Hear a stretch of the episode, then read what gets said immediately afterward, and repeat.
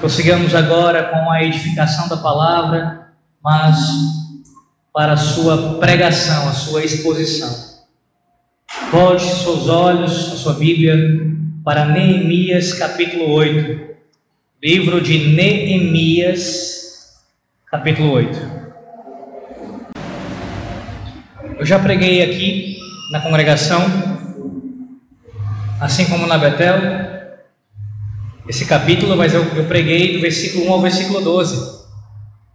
Hoje a exposição se dará do versículo 13 ao versículo 18. Neemias 8, do 13 ao 18.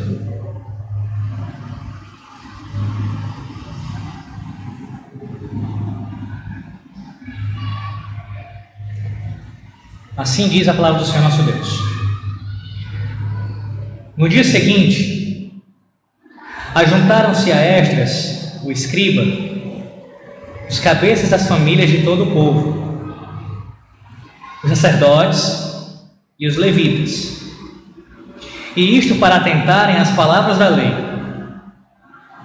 Acharam escrito na lei que o Senhor ordenara, por intermédio de Moisés, que os filhos de Israel habitassem em cabanas durante a festa do sétimo mês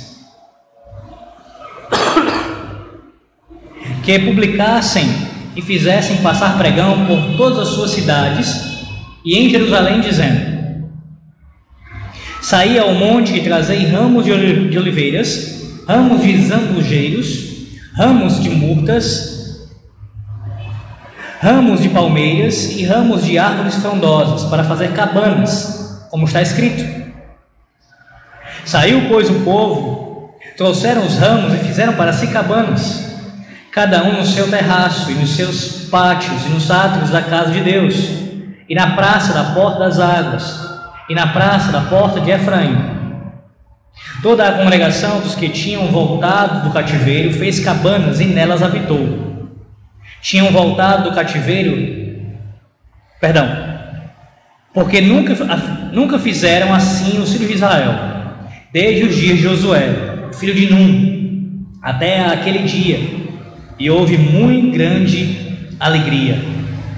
Dia após dia, leu Esdras no livro da lei de Deus, desde o primeiro dia até a última, e celebraram a festa por sete dias.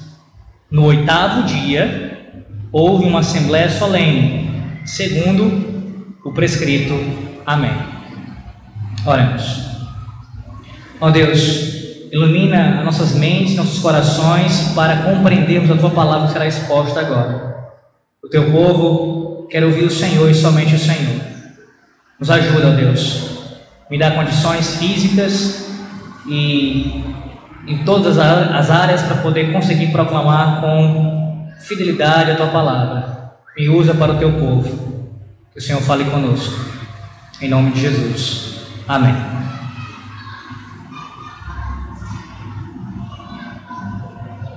Existem algumas pessoas que dedicam as suas vidas inteiras a fazerem novas descobertas. Isso acontece, por exemplo, na área da saúde. Há quem estude muito para, através de muita investigação, tentar alcançar a cura para uma determinada doença pesquisadores, biólogos, pessoas que, cientistas, que se derramam, que se afadigam em buscar mais conhecimento numa área, para dali trazer uma descoberta que possa mudar completamente aquela realidade, trazendo um enorme benefício para inúmeras pessoas. Há outros que se dedicam a fazer descobertas na área tecnológica,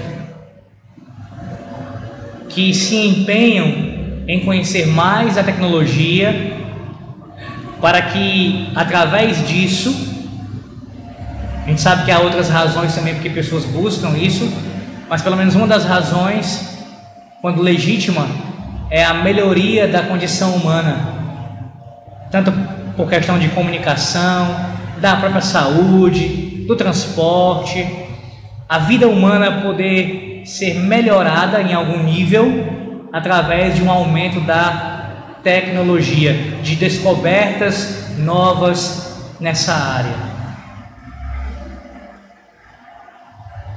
Mas imagine se houvesse uma descoberta capaz de mudar a sua vida completamente, até a sua alma. Uma descoberta muito mais profunda, muito mais importante. Nesse caso, não uma simples descoberta, mas uma redescoberta. E por que eu digo isso? Porque nesse caso que eu vou apresentar para vocês nessa noite, nós ouviremos a palavra de Deus. Não se trata de uma descoberta no sentido de novidade, de trazer a lume algo que você nunca ouviu falar, que você desconhece por completo.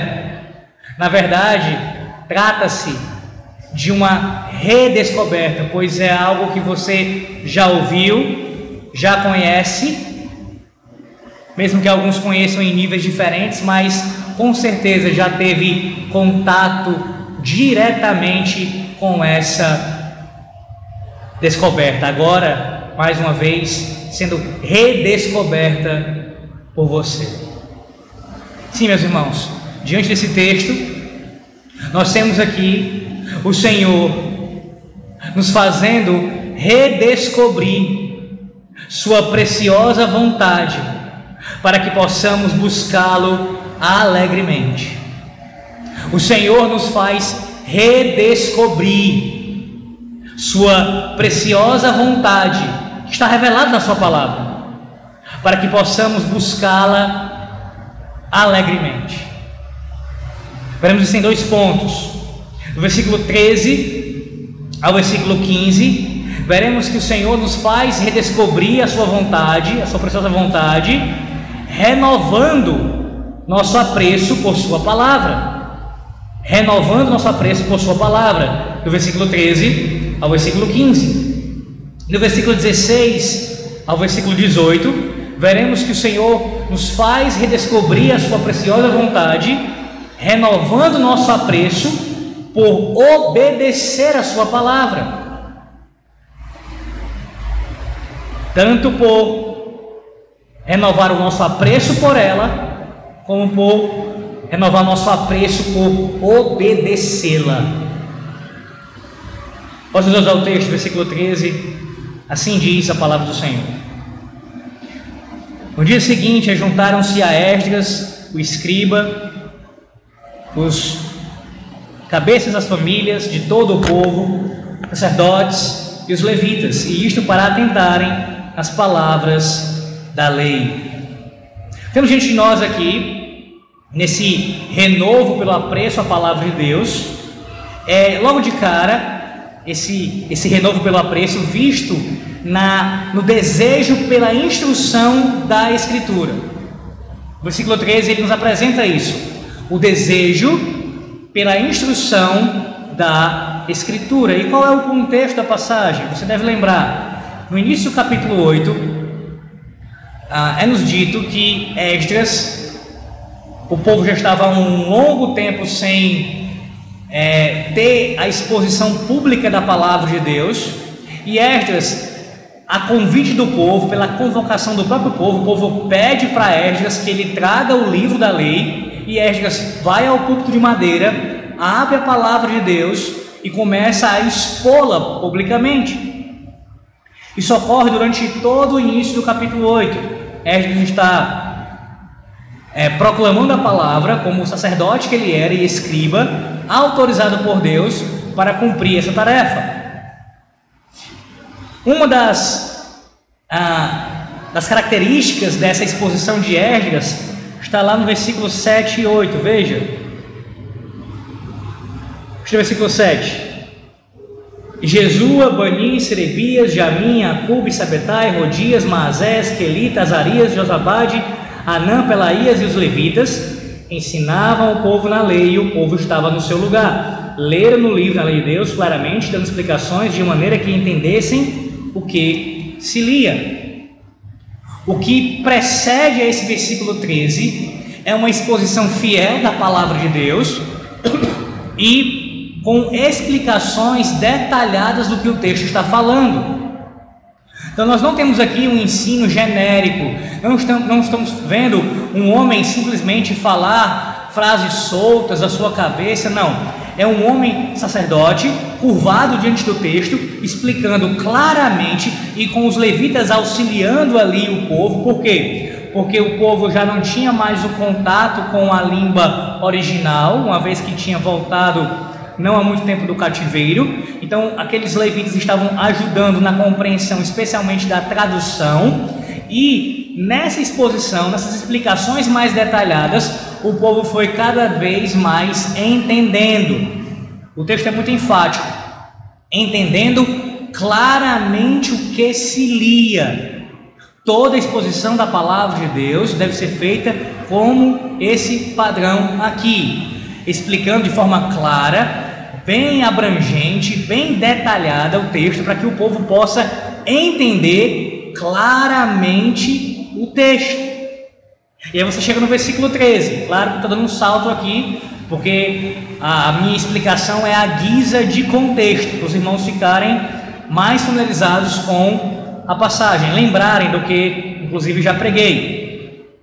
No versículo 13, nós temos a consequência disso. No dia seguinte, no dia seguinte, acontece esse, essa busca pela instrução da palavra. Eles acabaram de serem instruídos e já no dia seguinte, o que mostra aqui em primeiro lugar, a busca imediata pela palavra. Isto é, a primeira característica de um apreço renovado pela palavra de Deus é uma busca imediata pela sua palavra. A disposição em aprender da palavra persiste no dia imediato, logo após a celebração e aquele regozijo inicial já experimentado e narrado do versículo 9 ao versículo 12. Mesmo depois de receberem uma instrução tão maravilhosa, tão profunda, o povo não se dá por satisfeito, mas busca Esdras para que a palavra continue sendo explicada, para que eles continuassem aprendendo cada vez mais. E quando foi essa busca? Imediatamente, no dia seguinte. Segunda característica desse desejo pela instrução da Escritura. A busca ela é voluntária. Perceba isso. Ninguém foi coagido por Esdras.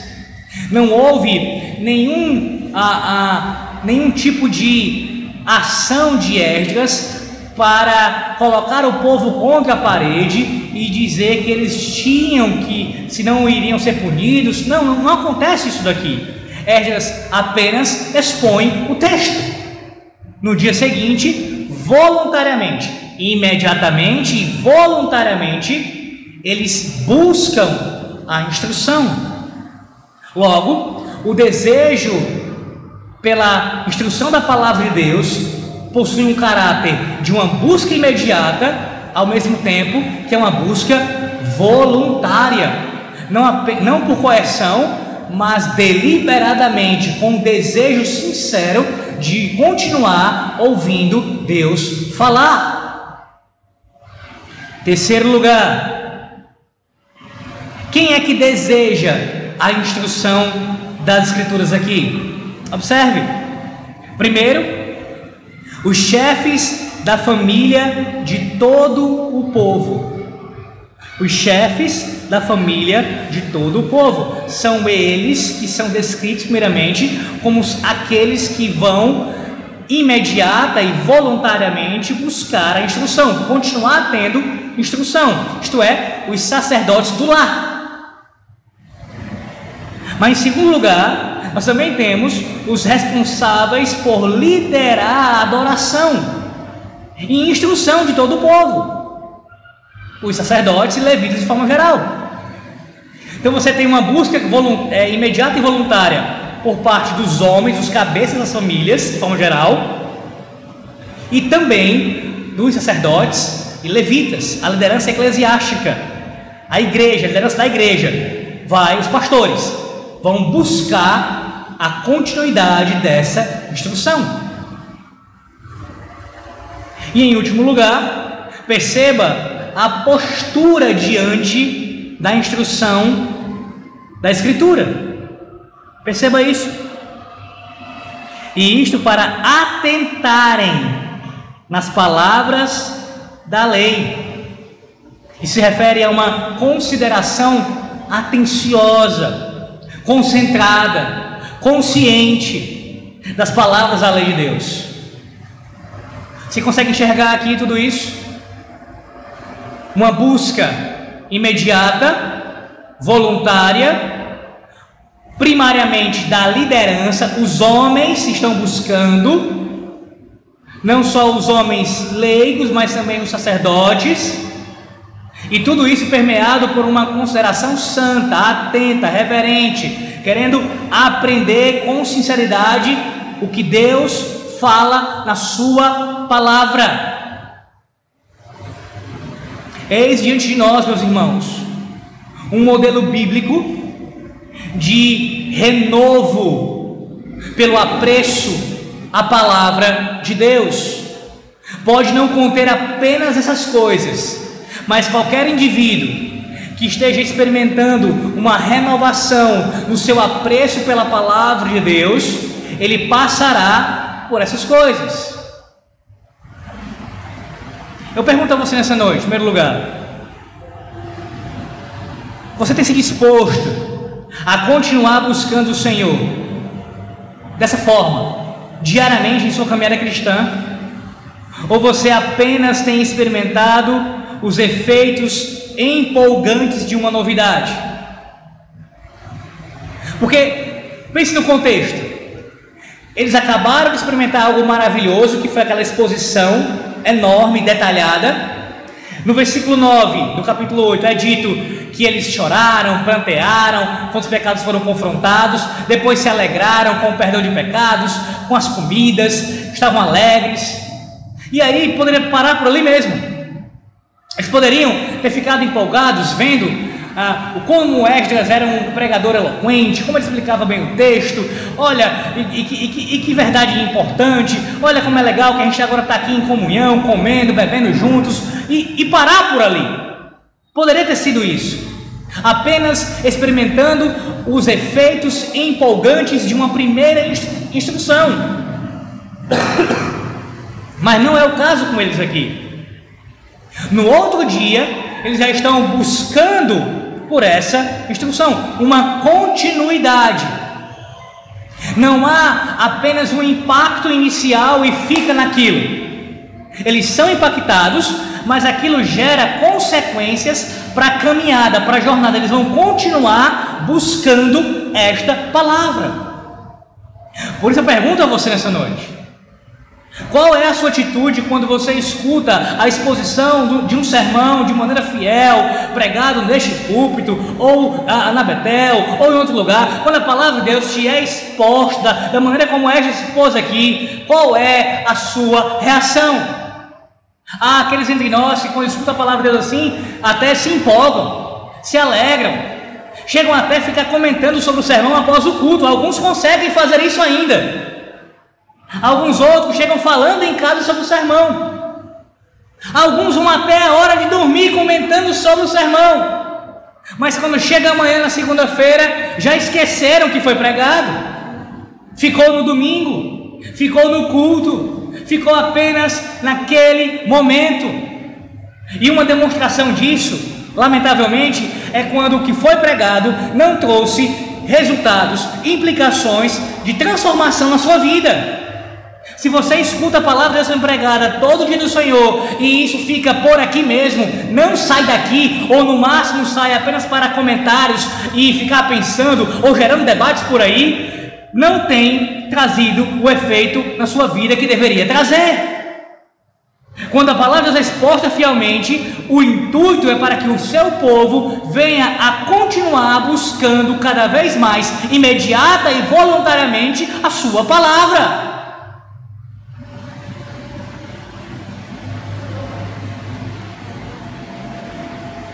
Essa busca desenfreada, meus irmãos, por novidades, por descobertas na igreja, ela não acontece apenas no meio não reformado. Sim, a gente vê isso num contexto não reformado, de pessoas que estão sempre é, querendo descobrir métodos e estratégias para inserir no culto, na igreja, para atrair a atenção dos outros, e aí sempre alimentando aquilo para que a pessoa esteja frequentemente é, ali presente naquele contexto. Mas mesmo no arraial reformado, nós temos pessoas que são movidas pela novidade, pessoas que vivem de conferências em conferências, faltam várias, várias vezes durante o ano o culto, mas quando tem uma conferência teológica, lá está ele, porque virá um pregador de fora, virá alguém famoso, virá alguém que tem um PhD, alguma coisa, um nome importante na teologia, e isso me motiva, me dá algum interesse para querer escutar aquele homem. Mas o pastor que está pregando semanalmente, assim como Esdras, com suas debilidades, dificuldades, claro, mas que está se esforçando para expor o texto todo o santo dia do Senhor de maneira fiel, aquilo não causa nenhum tipo de sensação diferente, apenas a mais uma vez, mais uma vez, e quando causa, repito, é apenas aquele momento, aquele impacto, mas não traz frutos frutos de arrependimento, de transformação. Paremos, meus irmãos, de nos impressionar com a capacidade do pregador, ou seja, com qualquer outra coisa que chama a atenção no culto. Nos impressionemos com a palavra de Deus, com o impacto que ela causa em nossas vidas. E não apenas fiquemos impressionados, estupefatos, mas que isso venha a descer para o nosso coração, a ser visto em nossas atitudes, em nossa fala, e não apenas ficarmos conversando a respeito disso, sem nunca experimentarmos de fato a sua transformação. Apreço e disposição concedidos por Deus para buscá-lo não são fogo de palha, mas sim um desejo constantemente renovado por Ele em buscá-lo por meio de Sua palavra. Além disso,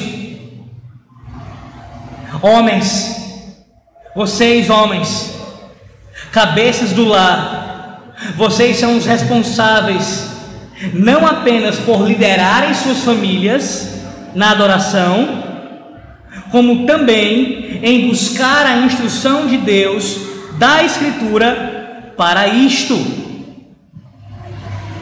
Vocês ouviram hoje, a maioria de vocês aqui na escola bíblica, acerca da feminização da família. Estamos diante de nós de um texto que combate esse ataque do, do movimento feminista. E nesse combate ao, movi ao movimento feminista, você tem diante de si aqui, nesse, nesse texto, mais uma vez, algo que chama a atenção para a responsabilidade dos homens. Você percebe, mulher, me dirigindo primeiramente agora às mulheres, já volto para os homens.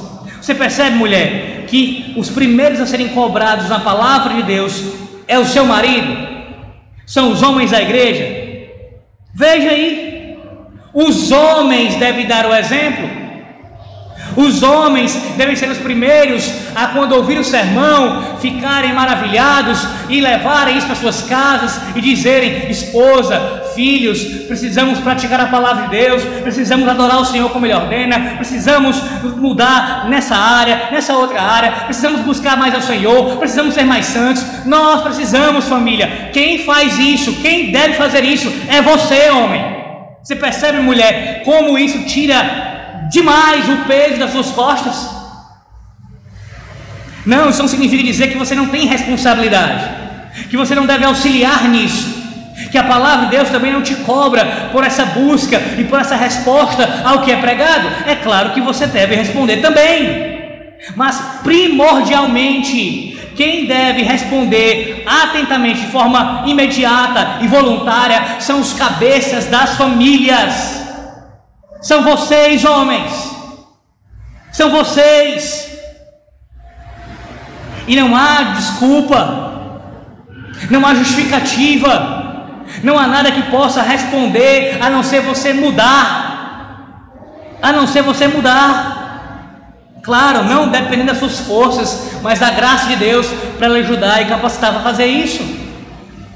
Alguns têm maiores dificuldades do que outros, seja para compreender a leitura do texto, para conseguir ah, entender melhor a doutrina, mas nós estamos saturados, irmãos, em nossos dias, além do que a própria palavra de Deus nos mostra, sua revelação, de conteúdo teológico de qualidade. É verdade, há muita coisa ruim também, mas há também muito material bom que te ajuda a ter uma instrução maior para te dar a tua família. Começando pela confissão de fé de Westminster, pelos catecismos, pelos outros símbolos de fé das igrejas reformadas tantos e tantos materiais. Se você tem dúvida, homem, procure aqueles que instruem publicamente na igreja para te aconselhar. Olha, leia esse artigo, olha, compre esse livro, olha, escute esse vídeo, assista esse vídeo, aprenda para que você possa ensinar a sua família. Ninguém pode ensinar sem aprender. É uma regra básica, lógica e muito óbvia. Você só vai conseguir ensinar sua mulher e seus filhos se você aprender. E não, o padrão que é exigido de você para ensinar na sua casa não está no mesmo nível do padrão para ensinar a igreja publicamente. Então não se preocupe com isso, homem. Homem que não é vocacionado para o chamado pastoral. Não se preocupe com isso. A cobrança não é para você correr com os cavalos, mas é para que você venha ter na sua casa o que mais tem instrução tem que ser você. O que mais tem que ter busca pela palavra é você. O que mais deve ter desejo voluntário de aprender a lei de Deus é você. É você, mais do que qualquer outro. Mais do que seus filhos, mais do que a sua mulher. Mas qual é o padrão que a gente tem visto em nossos dias? E até elogiado muitas vezes. Ah, na minha casa eu busco mais a Deus do que o meu marido. Meu marido vai para a igreja quando dá. Eu estou com frequência na igreja. Isso é muito comum, irmãos. Muito comum. Conheço casos onde o marido, com relação ao trabalho dele secular, ele é um exemplo. Ele trabalha, ele, ele, ele é capaz de ele ir acamado para o trabalho. Ele praticamente não falta. É quase impossível faltar. Conheço caso assim. Mas nunca, nunca se dispôs a dizer assim para a esposa e para os filhos: Hoje a gente vai abrir a palavra de Deus aqui em casa, vamos ler e orar. Só isso. Nunca. Quando aconteceu foi a mulher pedindo, e sob muita discussão. E o homem afirmando ser crente. O que é pior ainda. E faltando culto atrás de culto, mesmo quando estava de folga. É justamente o modelo contrário que nós estamos diante de nós aqui. Homens que cumprem a vontade de Deus antes de serem bons provedores, antes de serem bons protetores, antes de serem, de, de amarem suas esposas ah, e demonstrar esse amor com carinho, com tudo, antes de cuidar dos seus filhos, antes de tudo, eles temem a Deus e amam a Deus e a Sua palavra. Porque tudo que não flui disso será um fim em si mesmo. Um fim em si mesmo. Para onde você está guiando sua casa, homem? Para onde você está guiando a sua casa, homem? Sua mulher e seus filhos estão indo para onde? Ou você não está guiando?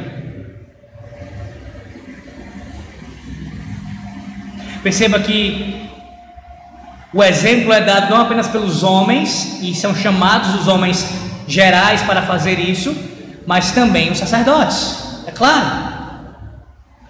Os homens que Deus levantou para a instrução pública, eles também precisam buscar a palavra de Deus imediata e voluntariamente todos os dias. Eu quero dizer com isso é que nós não temos diante de nós um texto que está dizendo assim: apenas os homens leigos deveriam se esforçar para aprender mais a palavra de Deus. Os sacerdotes já sabem, não precisam mais estudar, de forma alguma.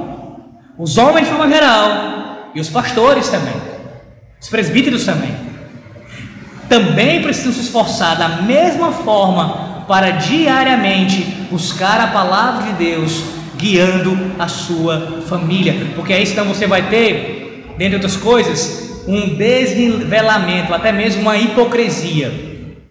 Um pastor que prega de maneira fiel, demonstra conhecimento da palavra publicamente, mas em casa não faz o culto doméstico, não ensina a mulher, não ensina os filhos, a casa vive completamente bagunçada, mas na igreja ele ensina fielmente, mas em casa não dá uma instrução do que a Bíblia diz. Não há nada, não há menção a isso, e quando há, é muito vagamente.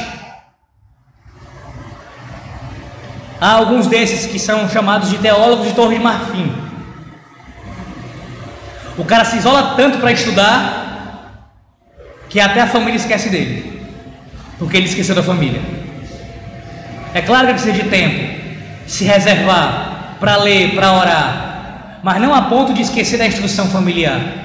Não adiantará nada ele passar de segunda a sábado lendo e orando, se preparando para pregar no domingo, se quando ah, durante a semana ele não instrui minimamente a sua mulher e seus filhos, pela fala e pelo comportamento, é claro. Percebe? Sacerdotes também possuem a mesma obrigação.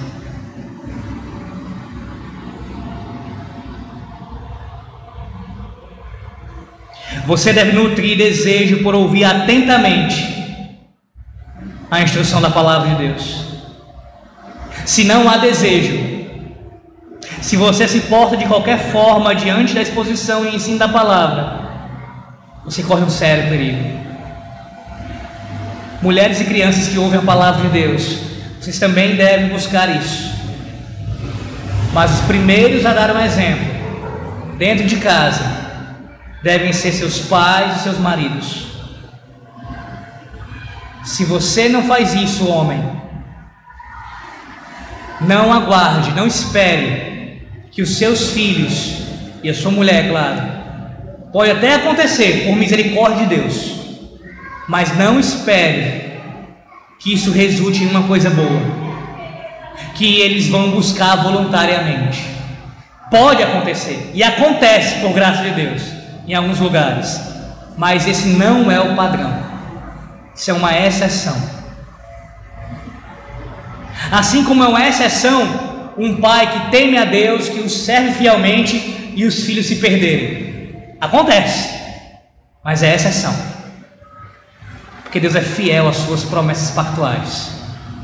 Pais que temem a Deus e amam ao Senhor da aliança e o servem com fidelidade e instruem a sua casa e oram com e pelos seus filhos, esses pais podem experimentar sim o amargo de ter um filho desviado, mas isso é uma exceção. Uma exceção. Que Deus nos ajude, começando por nós, homens, a seguirmos um modelo aqui desses homens que buscaram a instrução voluntária, imediata, voluntária, imediata e voluntariamente, de maneira atenta. Mas perceba que não apenas no versículo 13 nós vemos esse desejo pela instrução, que é a demonstração da, do renovo pelo apreço à palavra, nós também vemos os versículos 14 e 15 a aplicação adequada do que se encontra ordenado. A aplicação adequada do que se encontra ordenado. Versículo 14. Acharam escrito na lei que o Senhor ordenara, por intermédio de Moisés, que os filhos de Israel habitassem em cabanas durante a festa do sétimo mês. 15. Que publicassem, fizessem passar pregão por todas as suas cidades em Jerusalém, dizendo: Saí ao monte, trazei ramo de oliveiras, ramo de zambujeiros, ramos de murtas, ramos de palmeiras e ramos de árvores frondosas para fazer cabanas, como está escrito. O texto nos mostra agora uma, uma ordem, um comando divino. Aqueles homens que estavam buscando a instrução do Senhor se depararam com uma instrução do Senhor, com uma, uma ordem do Senhor a respeito de uma festa específica. Perceba que não é uma sugestão, é uma ordem de Deus, um comando divino. Deus tinha dado uma ordem, eles se depararam com aquela ordem e agora a resposta deles é colocar de forma adequada essa aplicação, eles, eles responderem adequadamente aquilo que havia sido ordenado. E a festa aqui é a chamada festa das cabanas. Veja isso lá em Levítico, por favor. Levítico capítulo 23, para lhe situar. Levítico, capítulo 23.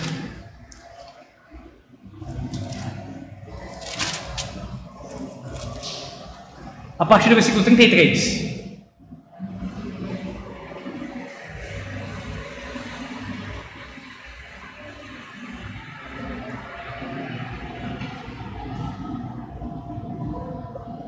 Levítico 23, a partir do 33 também chamada Festa dos Tabernáculos. Disse mais o Senhor a Moisés: Fala aos filhos de Israel, dizendo: Aos 15 dias deste mês, deste mês sétimo, será a festa dos tabernáculos ao Senhor. Por sete dias, por sete dias, perdão. Ao primeiro dia haverá santa convocação. Nenhuma obra servil fareis. Sete dias oferecereis ofertas queimadas ao Senhor. Ao dia oitavo tereis santa convocação e oferecereis ofertas queimadas ao Senhor é reunião solene, nenhuma obra servil fareis. São estas as festas fixas do Senhor. Proclamareis para santas convocações, para oferecer ao Senhor oferta queimada, holocausto e oferta de manjares, sacrifício e libações, cada qual em seu dia próprio, além dos sábados do Senhor, das vossas dádivas, de todos os vossos votos e todas as vossas ofertas voluntárias que dareis ao Senhor. Porém, aos quinze dias do mês sétimo, quando tiverdes recolhido os produtos da terra, celebrareis a festa do Senhor por sete dias. Ao primeiro dia e também ao oitavo haverá descanso solene. No primeiro dia tomareis para vós outros frutos de árvores formosas, ramos de palmeiras, ramos de árvores frondosas e salgueiros de ribeiras. E por sete dias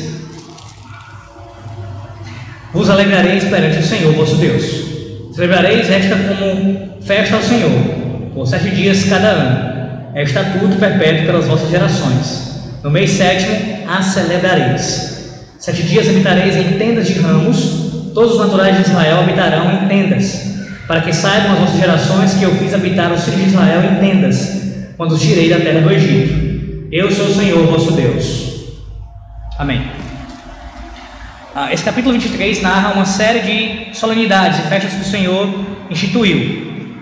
Então, quando o texto de Neemias faz menção a esse comando divino, ele está fazendo referência a esta solenidade, a esta festa das, das cabanas ou dos tabernáculos. Essa festa, irmãos, ela tinha como propósito a fazer referência à lembrança do período em que o povo de Israel peregrinou durante o deserto, ali a, até ser conduzido à terra que mana leite e mel. Portanto, quando eles viram essa instrução do Senhor, a atitude deles foi não apenas de continuar vasculhando, você observa isso? Eles buscam ao Senhor a sua lei, mas eles não ficam só ali lendo o texto e, e, e querendo compreender mais e, e, absorver mais teoricamente. Há uma, há uma intenção aqui de colocar em prática. Peraí, a palavra fala isso, então vamos colocar em prática. Nesse caso, a, a primeira obediência que é vista aqui é em colocar, em obedecer à festa das cabanas. Eles iriam lembrar durante sete dias, fazendo aquelas casas, usando aqueles ramos, do período em que eles passaram no deserto, ou melhor, os seus pais, fazendo lembrança a esse tempo, do cuidado de Deus com os pais lá no passado. como Deus sustentou o seu povo durante toda aquela peregrinação e cumpriu a sua palavra em conduzi-los à terra prometida. Mas note que não apenas nós temos o comando divino e a festa das cabanas sendo aqui praticada, começando a ser preparada para ser executada, mas também nós temos aqui uma, uma aplicação adequada da lei, digo, com relação a, ao que vem como um auxílio, uma ajuda para colocar em prática aquela ordem. As publicações e aquele passar pregão que você ouviu aqui na letra do texto, eles não eram ah, requeridos obrigatoriamente para ser feito daquela maneira, mas os líderes, eles sabiamente agiram assim, agindo como uma espécie de provimento adequado para que ah, tudo que Deus tinha prescrito fosse cumprido fielmente. Era uma maneira de facilitar, de ajudar na observância daquela ordem divina. Sim, a liderança pode fazer isso, irmãos. Ela tem autorização bíblica para isso. Não é inventar mandamentos que Deus não, não, não disse, como se tivesse peso de palavra de Deus. Isso é legalismo, farisaísmo. Mas existem ah, certas orientações que o conselho de uma igreja, por exemplo, ele pode até deve dar para contribuir na observância de mandamentos bíblicos.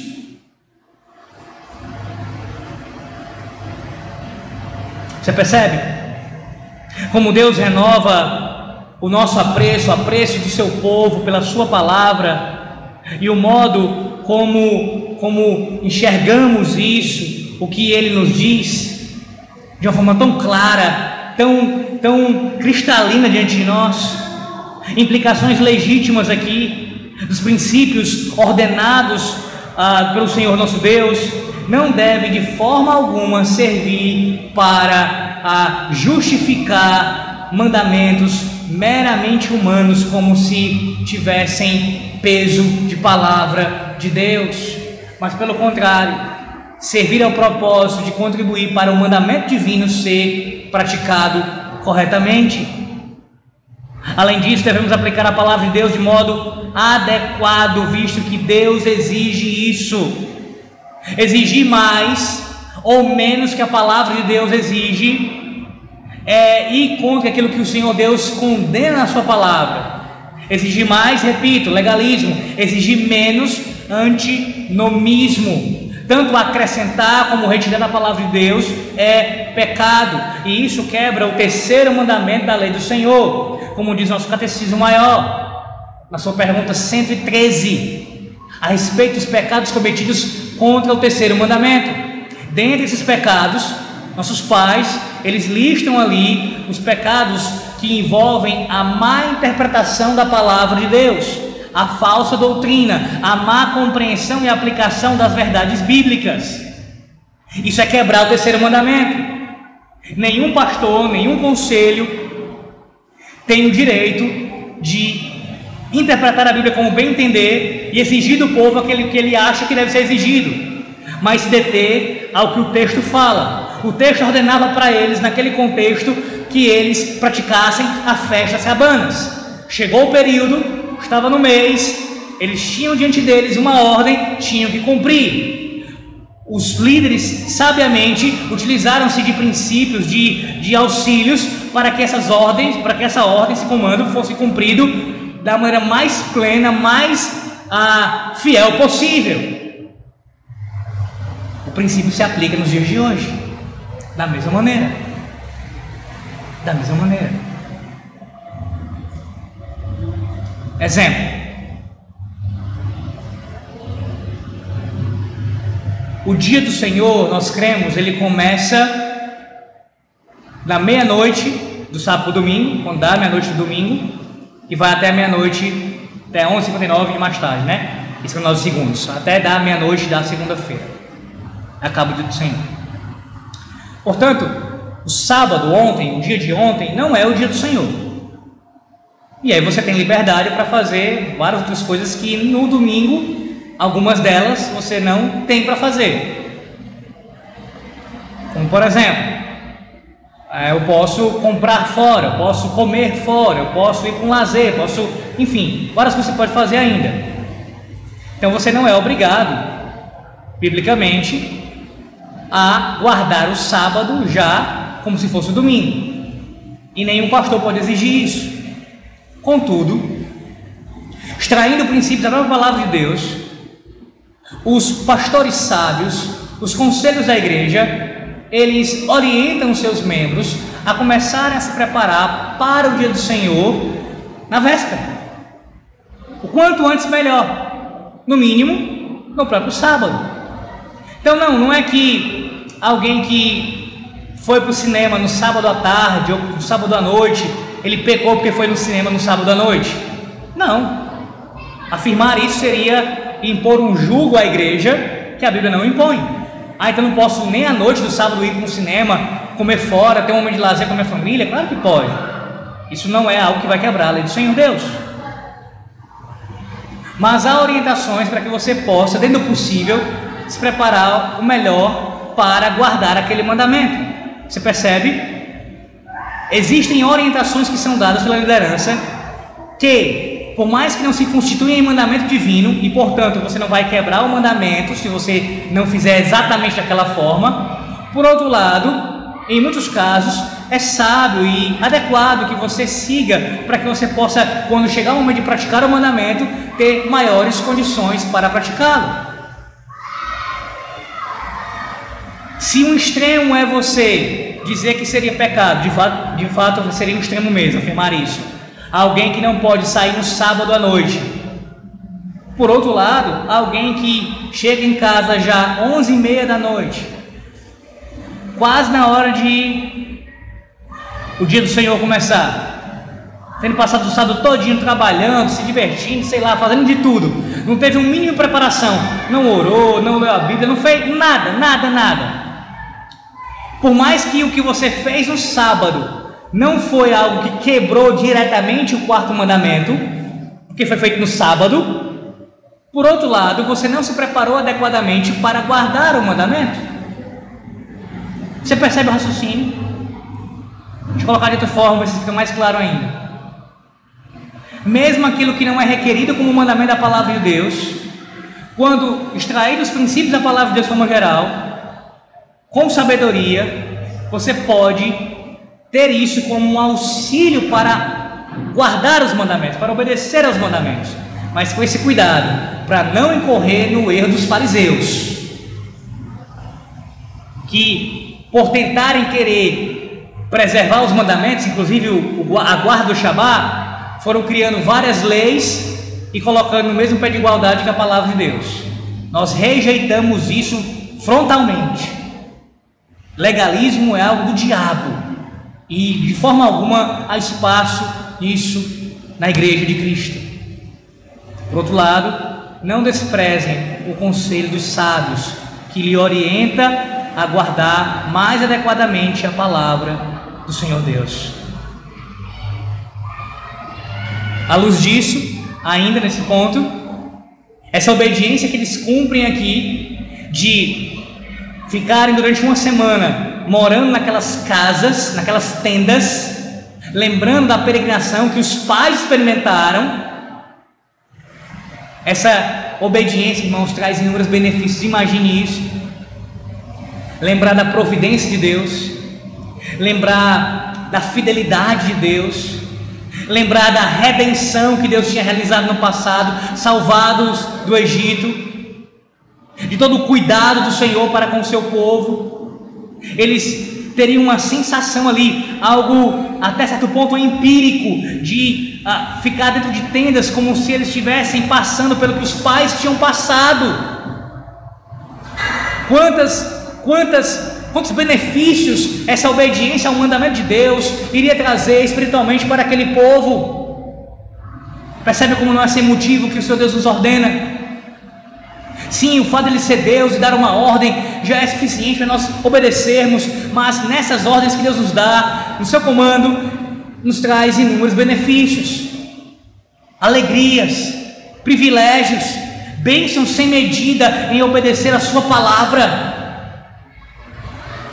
Mas note que essa obediência que eles fizeram e qualquer obediência que você e eu venhamos a ter a algum mandamento da palavra de Deus, só é de fato legítima e recebida pelo Senhor quando é feito com o incentivo correto à pessoa e à obra de Cristo.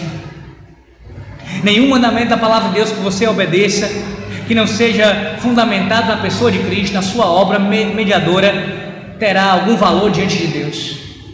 Nenhum mandamento que você obedeça. Ele será um fim em si mesmo.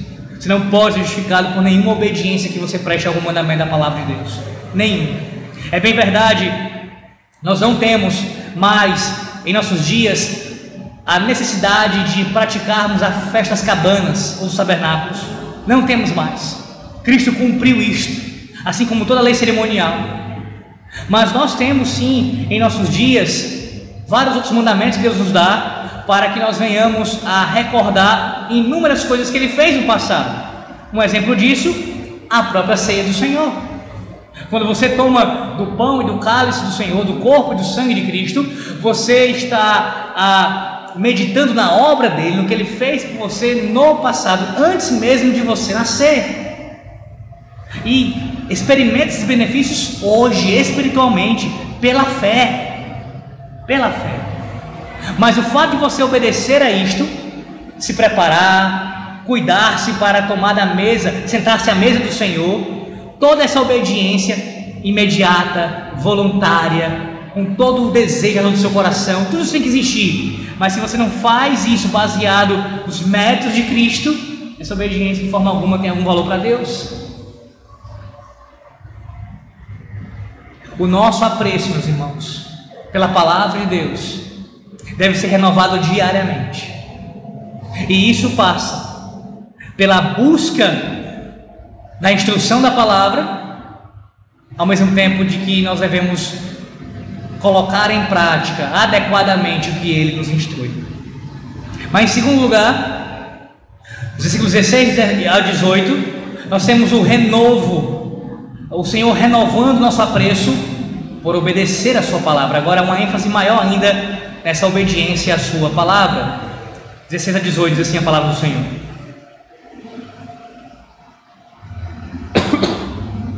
Saiu, pois, o povo, trouxeram os ramos e fizeram para si cabanas, cada um no seu terraço, nos seus pátios, nos lados da casa de Deus, na praça da porta das águas e na praça da porta de Efraim.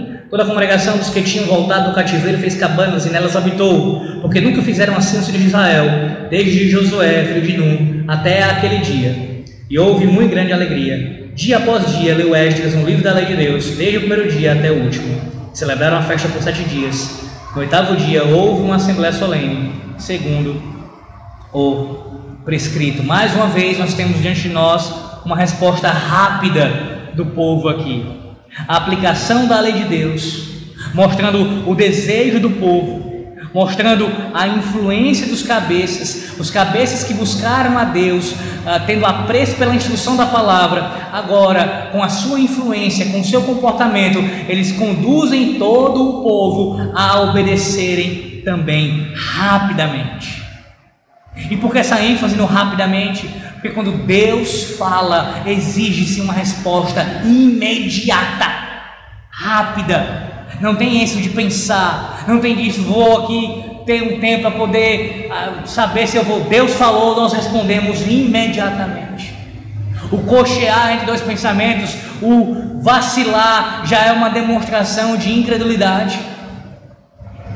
É demonstrar que não crê que Deus está falando.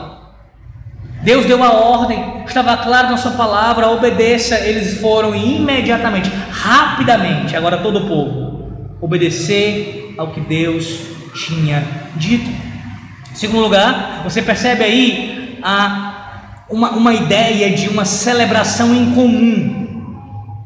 E aí você não pode entender isso. Alguns teólogos é, argumentam de que, alguns comentaristas, de que na verdade não é que o texto está falando aqui que a celebração ficou desde o tempo de Josué até agora sem nunca mais acontecer. A ideia não seria essa. A ideia, na verdade, aqui, a expressão, ela tem uma conotação de hipérbole. Há um exagero intencional de linguagem para dizer o seguinte: que nunca daquela maneira, nunca com aquela alegria, nunca da, da, da forma como está narrado aqui diante de nós, foi celebrado. A festa era de fato celebrada regularmente, mas não com o mesmo, o mesmo tamanho de entusiasmo desde os dias de Josué. Há um entusiasmo que renovado, irmãos. Eles ouvem a palavra, buscam a palavra e agora querem obedecer a palavra com entusiasmo, com alegria. Note, a Escritura é o foco a ênfase na aplicação da Escritura, na fidelidade às instruções. A festa, da, a festa das, das cabanas, aqui você tem, a semana inteira sendo buscado, o Senhor, aqui a Sua palavra, o contraste com os dias do passado, uma alegria muito maior agora. Final do versículo 17. E o 18 fala: de Esdras leu no livro da lei de Deus, desde o primeiro dia até o último, uma semana, Esdras lendo e explicando a palavra de Deus, em média seis horas por dia, diariamente. Você consegue entender como não, é, não foi um fogo de palha? Não foi ouviu, impactou e ficou por isso mesmo, mas houve uma sequência. Com uma ênfase especial no final do versículo. No oitavo dia, como lemos lá em Levítico, houve uma assembléia solene, segundo o prescrito. É assim que você está lendo e estudando a palavra de Deus? Para crescer na graça e no conhecimento? Você busca aplicar a palavra imediatamente quando ela fala com você? Ou sempre você adia a sua aplicação? É impressionante como nós temos pregadores em nossos dias que podem não ser tão bom como Esdras, mas que procuram explicar o texto de forma mais clara possível.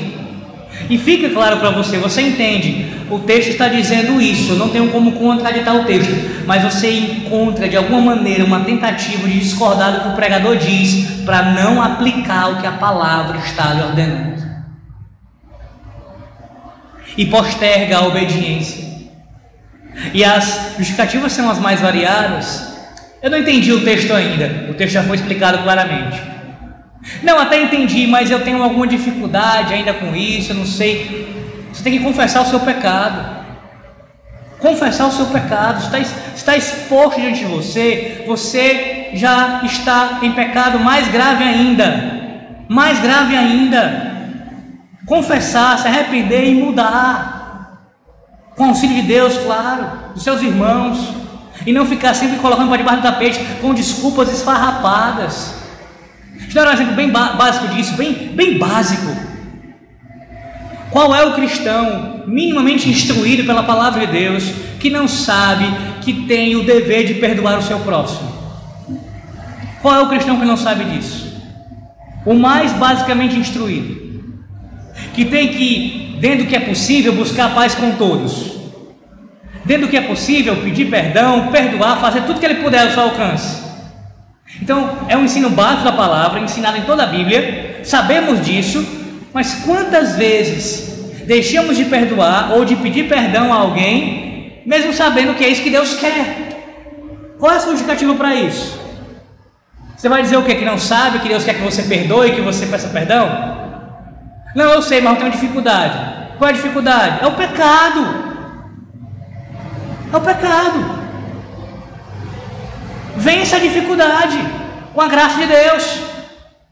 Não espere você ficar com o coração mole simplesmente. Peça perdão a Deus e peça auxílio. Meu Deus, me ajuda, para que na hora que eu for perdoar, eu perdoe de verdade. E trate, converse, não jogue a coisa para debaixo da peixe ou, ou evite. Não, não faça isso. Um exemplo do perdão, irmãos, mas são muitos outros mandamentos bíblicos que são claros para nós, claríssimos, e a gente fica com essas desculpas. Ah, é por isso, é por aquilo outro, é por causa do pecado, você não quer. Você não quer perdoar, você não quer obedecer, você não quer submeter. Muitas vezes é por isso mesmo. E para haver a mudança, tem que partir logo de admitir essa culpa e pedir perdão e confessar a Deus, para que você possa aplicar a sua palavra corretamente à sua vida. Rapidamente, rapidamente. Além disso, a alegria, a alegria de Cristo é garantida a aqueles que buscam aplicar a palavra em suas vidas. Você vê aí, o resultado é esse, irmãos. Pessoas que estão obedecendo a Deus alegremente, com toda a disposição, com vontade. É prazeroso servir a Deus. Diferentemente do que as pessoas falam lá fora, e recentemente eu ouvi, ah, vendo um vídeo, não sei se foi sexta-feira, foi sábado, de uma mulher que se dizia cristã, e ela, ela agora parece que se desviou e depois voltou, supostamente voltou para a igreja, e querendo dizer que servir a Deus era muito difícil, realmente ser crente é uma coisa muito difícil. Difícil é ser incrédulo. É impossível, na verdade. Viver com o peso do pecado sobre si sem a culpa ser retirada. Essa angústia de alma, esse vazio que nunca é preenchido, tenta com sexo, tenta com dinheiro, tenta com tudo e nunca preenche. Isso é que é uma vida infeliz e desgraçada. Isso aqui é uma vida terrível de trevas. Está dizendo então, Alex, que a vida do cristão é fácil, que é moleza? De forma alguma. Há renúncia, há lutas, há tristezas, há batalhas. Mas isso por causa da condição do homem. O homem caiu, lembre-se disso. O pecado é a causa disso. Mas você já foi redimido por Cristo. Como você pode dizer que essa vida é comparável com a vida de um incrédulo, até dizer que é pior do que a vida do incrédulo? Para aqueles que estão em Cristo, é de alegria em alegria. No meio da alegria tem tristezas, tem lutas, tem choros, tem noites angustiantes, mas há uma alegria lá dentro do coração, profunda, arraigada, fundamentada na palavra de Deus, por querer fazer a vontade dele alegremente. Também lembre-se que você é um andarilho, um peregrino nessa terra. A festa dos tabernáculos, das cabanas, não mais continua, como eu falei, Cristo já cumpriu, mas o seu princípio permanece. Veja para o que ela apontava, para essa realidade. O povo de Deus está caminhando pelo deserto desse mundo aqui, aguardando a Canaã celestial. Lembre-se disso.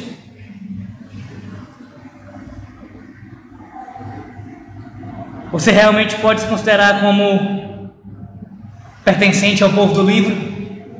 Sabia que essa é uma expressão antiga usada para os crentes?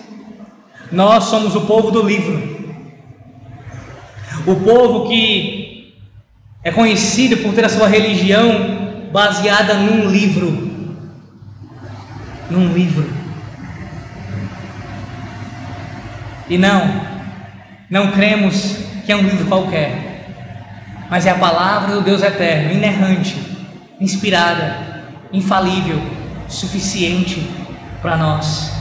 Como você pode afirmar que faz parte do povo do livro e simplesmente só carrega esse livro quando vem à igreja? O livro é esquecido em casa, fica com poeira, você mal se lembra dele. Em último lugar, Perceba como o versículo 18 nos dá aqui mais um padrão, que eu já citei inclusive. A vida deve girar em torno do dia separado por Deus para adoração, tendo como ápice o culto solene.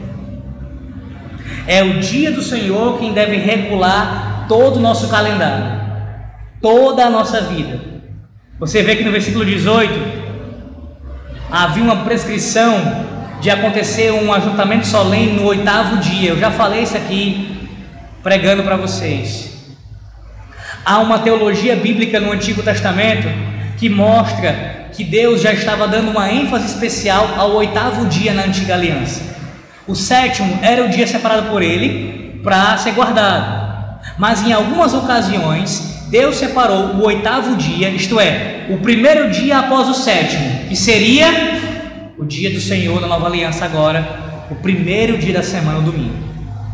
Em alguns momentos esse dia tinha ajuntamento solene. Por que Deus fez isso? Porque já era um vislumbre da mudança que aconteceria, da transição do sétimo para o primeiro dia da semana. E o versículo 18 mostra isso aqui. O oitavo dia já tinha uma conotação especial e muito mais após a ressurreição de Cristo, pois agora este é o dia que o Senhor Deus fez. Portanto, alegre-se nele. Alegre-se nele. Esse é o dia que regula a tua vida? Esse é o dia que regula a tua casa? Esse é o dia que regula os teus planos? Porque há pessoas que, mesmo se dizendo cristãs, elas vivem como se o domingo fosse mais um dia qualquer. Mais um dia. Há pessoas que pensam assim: ah, eu vou viajar, vou passar uma semana fora, duas, às vezes um mês ou mais, e não pensam por um momento em ir para uma cidade, para um local onde tenha uma igreja que possam ir no domingo e adorar o Senhor. Não, é especial, é um momento, é, uma, é algo extraordinário. Eu estou indo só para essa viagem específica, vou passar o domingo lá, e aí, não. Isso pode acontecer no sentido extraordinário. Você se preparou, mas aconteceu alguma coisa que te impediu. Estou falando quando você nem se prepara, nem se preocupa com isso. Por quê? Porque o domingo não regula a tua semana. Quando você não está nem aí para ele. O dia do Senhor não regula as tuas férias, não regula a tua casa, não regula como você deve se, se planejar. Não influencia em nada quando você não está nem aí para ele. E escute bem. Quando você trata os mandamentos de Deus, inclusive o quarto, dessa forma, sem uma busca imediata e voluntária e atenta para obedecer, e despreza os mandamentos de Deus, inclusive o seu dia, não espere que Deus se atente para abençoar você e a sua casa. Isso pode continuar acontecendo misericórdia de Deus, mas indubitavelmente você terá também as consequências da desobediência. Assim como aqueles que obedecem experimentam a alegria de Deus e inúmeras benesses, aqueles que desobedecem a sua palavra e desprezam inclusive o seu dia, experimente também as maldições do pacto. As maldições do pacto. E é assim que eu oro nesse momento. Que aqueles que amam a palavra de Deus essa noite e se prostram diante dela e têm o seu renovo cada vez mais ah, aumentado pelo apreço, a instrução e a obediência a essa palavra, que continue assim, que as bênçãos da aliança sejam sobre você e sobre a sua casa. Mas para aqueles que escutam diariamente, principalmente no dia do Senhor, a instrução da palavra, e agem diferente do que esses homens fizeram aqui, e do povo como um todo, e dão com os ombros para os mandamentos de Deus, e mais uma vez é sair daqui dizendo que isso não é nada demais, não é tão importante, se der um dia eu obedeço, talvez um dia vai dar certo. Se você continuar assim, que as maldições da aliança caiam sobre você e sobre a sua casa, para lhe corrigir, para lhe transformar, para que o juiz de Deus venha e você possa ser moldado pela palavra dele, não para destruir e levar para o inferno. Se você está em Cristo, jamais isso vai acontecer, mas que você venha ser transformado. Porque obedecer a palavra de Deus, ouvindo-a direto, como vocês têm ouvido, é uma desobediência contumaz, deliberada. Deliberada. Que Deus lhe guarde disso. Que Deus lhe guarde disso. Descobertas são importantes, mas nenhuma delas se compara a redescobrir o prazer de conhecer e meditar na palavra do nosso Deus diariamente especialmente no seu santo dia. Que esse seja o seu apreço, que o renovo aconteça mais uma vez na sua vida, que ele deve acontecer frequentemente. Não é algo que vai acontecer só hoje, só amanhã, mas durante a sua caminhada, na sua busca pelo Senhor. Isso deve frequentemente acontecer. Que Deus nos ajude. Amém.